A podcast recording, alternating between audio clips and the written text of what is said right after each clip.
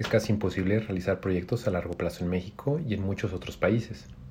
En nuestro caso, los cambios cada sexenio o trienio interrumpen planes que requieren de un mayor tiempo para ofrecer resultados. Una alternativa, gobiernos que duren más tiempo. Por ejemplo, durante el porfiriato hubo un desarrollo económico en México que había sido limitado desde la independencia, con implicaciones que desembocaron en graves conflictos sociales durante la revolución. La Unión Soviética pasó de ser un imperio preindustrial a una potencia espacial en solo cuatro décadas, a costa de millones de vidas.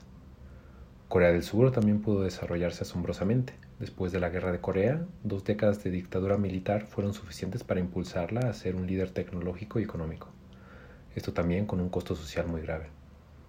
Probablemente China sea el ejemplo de visión a largo plazo por excelencia en los últimos 40 años han pasado de tener un Producto Interno Bruto per cápita 14 veces menor al de México a tener casi el mismo. Su desarrollo también ha tenido un costo social muy elevado. Muchos desearíamos que Barack Obama pudiese ser presidente por otro periodo, siguiendo el ejemplo de Vladimir Putin y Angela Merkel.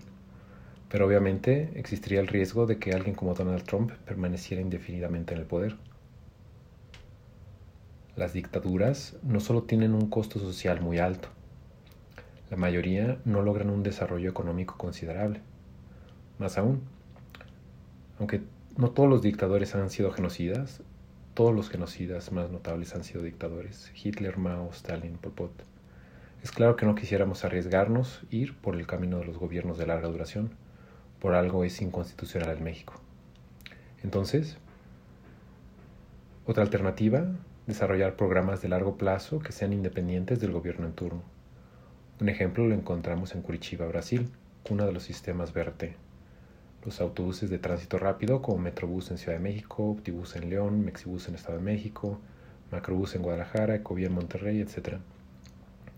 En 1965 se creó el Instituto de Investigación y Planificación Urbana de Curitiba, encargado de proyectos de transporte público, vialidades y uso de suelo que en muchas otras ciudades están manejados por distintas dependencias. El instituto también considera aspectos económicos, sociales y medioambientales.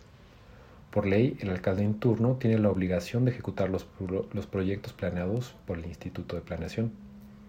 También ayudó que Jaime Lerner, uno de los fundadores del instituto y uno de los diseñadores del Plan Maestro de Curitiba, fuese después alcalde en tres ocasiones y gobernador del estado de Paraná por dos periodos.